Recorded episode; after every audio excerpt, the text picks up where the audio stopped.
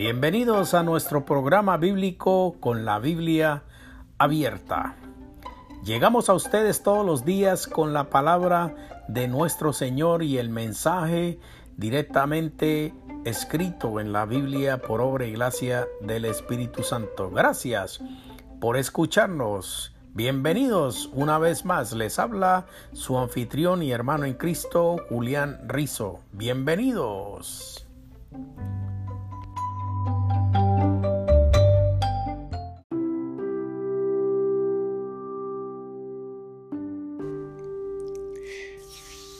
Seguimos hablando acerca de este tema tan interesante como es la confrontación.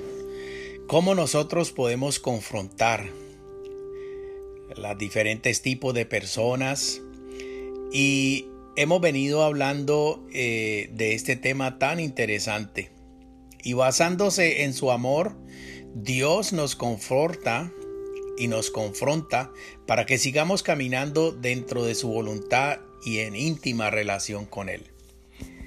Reconoce a sí mismo en tu corazón que como castigo el hombre a su hijo, así Jehová Dios te castiga. Guardarás pues los mandamientos de Jehová tu Dios andando en sus caminos y temiéndole. Deuteronomio capítulo 8 versículos 5 y 6. Dios nos encarga la tarea de confrontar a otros sabiamente para ayudarlos a que vean la necesidad de tener una relación personal con Jesucristo o para ser más semejantes a Él.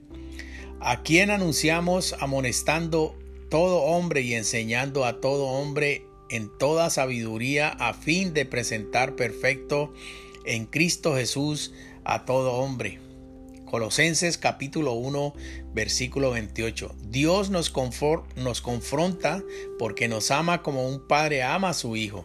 Él quiere hacernos santos como Él, de tal modo que vivamos en paz con los demás. Y aquellos nuestros padres ciertamente por pocos días nos disciplinaban como a ellos les parecía, pero este para lo que nos es provechoso, para que participemos de su santidad. En verdad que ninguna disciplina al presente parece ser causa de gozo sino de tristeza, pero después da fruto apacible de justicia a los que en ella han sido ejercitados. Hebreos capítulo 12 versículos del 10 al 11. Dios nos confronta usando su palabra para perfeccionarnos de por vida Toda la escritura es inspirada por Dios y útil para enseñar, para redarguir, para corregir, para instruir en justicia a fin de que el hombre de Dios sea perfecto enteramente preparado para una buena obra. Según de Timoteo capítulo 3 versículos 16 y 17. El peligro de la confrontación negativa.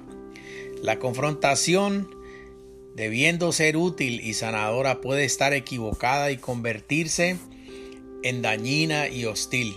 Cuando se usa con motivos egoístas o para beneficio personal, el justo Job protestó porque tenía y sentía que sus amigos estaban equivocados al confrontarlo cuando estaba en un sufrimiento tan intenso. Después de que lo confrontaron, él dijo, Muchas veces he oído cosas como estas. Consoladores molestos sois todos vosotros. También yo podría hablar como vosotros si vuestra alma estuviera en lugar de la mía. Yo podría hilvanar contra vosotros palabras y sobre vosotros mover mi cabeza, pero yo os alentaría con mis palabras y la consolación de mis labios apaciguaría vuestro dolor. Job capítulo 16 versículos del 2 al 5. También David escribió acerca de la forma en que Dios lo libró de hostil confrontación que le hicieron sus enemigos, en especial el rey Saúl. Ligaduras de Seol me rodean Tendieron sobre mí lazos de muerte, me libró el poderoso enemigo y de los que me aborrecían, aunque eran más fuertes que yo, me asaltaron en el día de mi quebranto, mas Jehová fue mi apoyo. Segunda de Samuel capítulo 22 versículo 6 y versículo 18 al 19. ¿Cuáles son los cuatro estilos de confrontar? La sola idea de tener que confrontar a otros le hace querer esconderse. Las situaciones molestas que existen o que exigen una confrontación pueden pesar gravemente sobre nuestro corazón y arruinar una relación que alguna vez fue cercana. Ha tratado de evitar un problema esperando que desapareciera sin decir nada malo o ha sepultado su enojo hasta que el volcán hace erupción en la cara de su ofensor. La vida de David ilustra cuatro acercamientos distintos para manejar a personas difíciles. En última instancia debemos vencer el miedo y tener el valor de confrontar en amor viviendo a la luz de la verdad divina. Salmos capítulo 27 versículo 1 dice, Jehová es mi luz y mi salvación, ¿de quién temeré? Jehová es la fortaleza de mi vida, ¿quién he de atemorizarme? El estilo pasivo consiste en confrontar en forma indirecta usando el silencio o un lenguaje vago para comunicar nuestras necesidades y deseos impide la interacción directa debido al temor, espera que otros adivinen lo que queremos. ¿Cuál es la meta? Autoprotegerse evitando la confrontación. ¿Cuál es la, desventaja? Produce una solución temporal y provoca problemas mayores. Vamos a dar un ejemplo. En una ocasión David decidió permanecer callado ante sus ofensores. No obstante, su reacción pasiva solo aumentó la angustia y enojo en su corazón. Yo dije, David, atenderé a mis caminos para no pecar con mi lengua, guardaré mi boca con freno en tanto que el impío esté delante de mí. Enmudecí con silencio, me callé a un respeto de lo bueno y se agravó mi dolor. Se enardeció mi corazón dentro de mí en mi meditación se encendió fuego y así proferí con mi lengua. Salmos capítulo 39, versículo del 1 al 3. El estilo agresivo consiste en confrontar, atacando abiertamente el carácter de otra persona con objeto de, adquirir poder. Utiliza las amenazas e intimidación para que otros satisfagan sus necesidades a cualquier costo. Se siente con derecho de violar los derechos de los demás. ¿Cuál es la meta? Obtener el poder y control por medio del enojo o la fuerza. ¿Cuál es la desventaja? Solo produce solución de corto plazo y se gana enemigos al dañar los sentimientos ajenos. Vamos a dar un ejemplo. Muchos enemigos de David lo atacaron para hacerlo caer. Todo el día mis enemigos me pisotean porque muchos son los que pelean contra mí con soberbia. Salmos capítulo 56, versículo 2. El estilo pasivo-agresivo consiste en confrontar emboscando encubiertamente a la persona, a la otra persona como un juego de, de poder. Utiliza el sarcasmo y la crítica en lugar de usar un lenguaje directo y específico. Trata de desquitarse más tarde y cobrarse las ofensas reales, imaginarias. ¿Cuál es la meta? Evitar las reacciones directas y la necesidad de dar cuentas, pero todavía buscando una ganancia. ¿Cuál es la desventaja? No produce soluciones, sino que expresa una ira destructiva en forma indirecta. Vamos a dar un ejemplo. En repetidas ocasiones David fue emboscado por sus enemigos que se lanzaron ataques indirectos en forma pasiva agresiva. Escóndeme del consejo secreto de los malignos, de la inspiración de los que hacen iniquidad, que afilan como espada su lengua, lanzan cual saeta suya palabra amarga para asaetear a escondidas al íntegro. De repente lo acetean y no temen. Salmos capítulo 64 versículos 2 al 4. El estilo asertivo consiste en confrontar expresamente, directamente la verdad de que es necesario realizar cambios positivos. Utiliza un lenguaje directo y específico para expresar la información verdadera.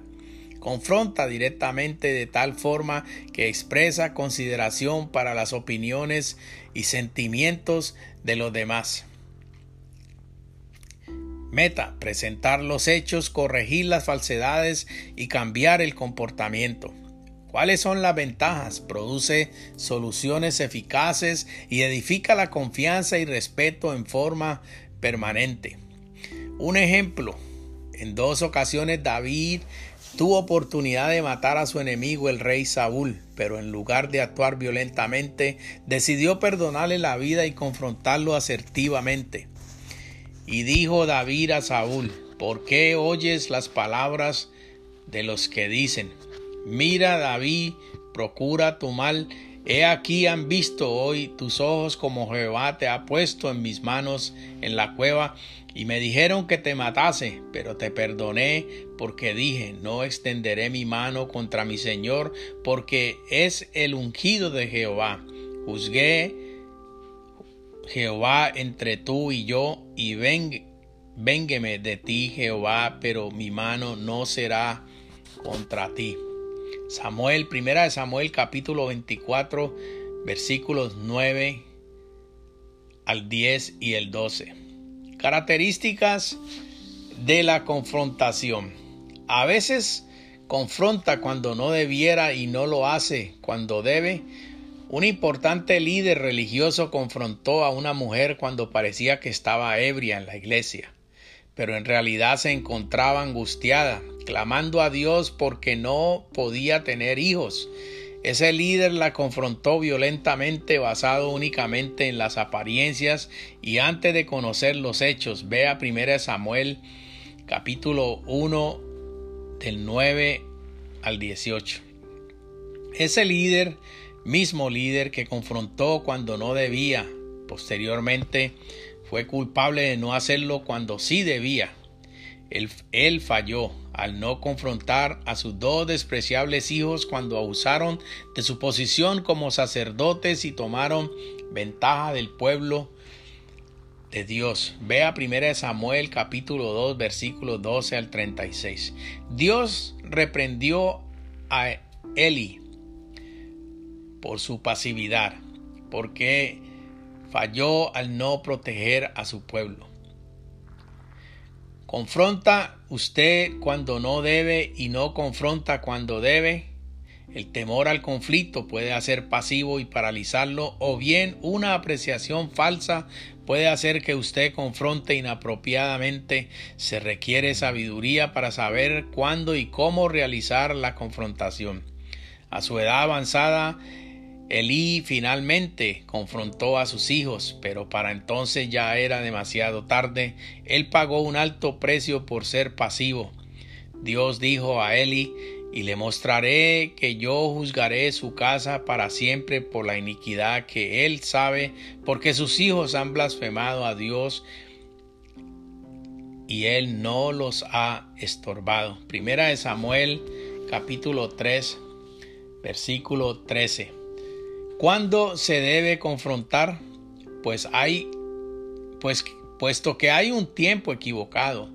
Para confrontar es decir, cuando se hace más daño que bien, y un tiempo oportuno para hacerlo porque cumple el propósito de Dios. ¿Cómo saber cuál es el momento adecuado?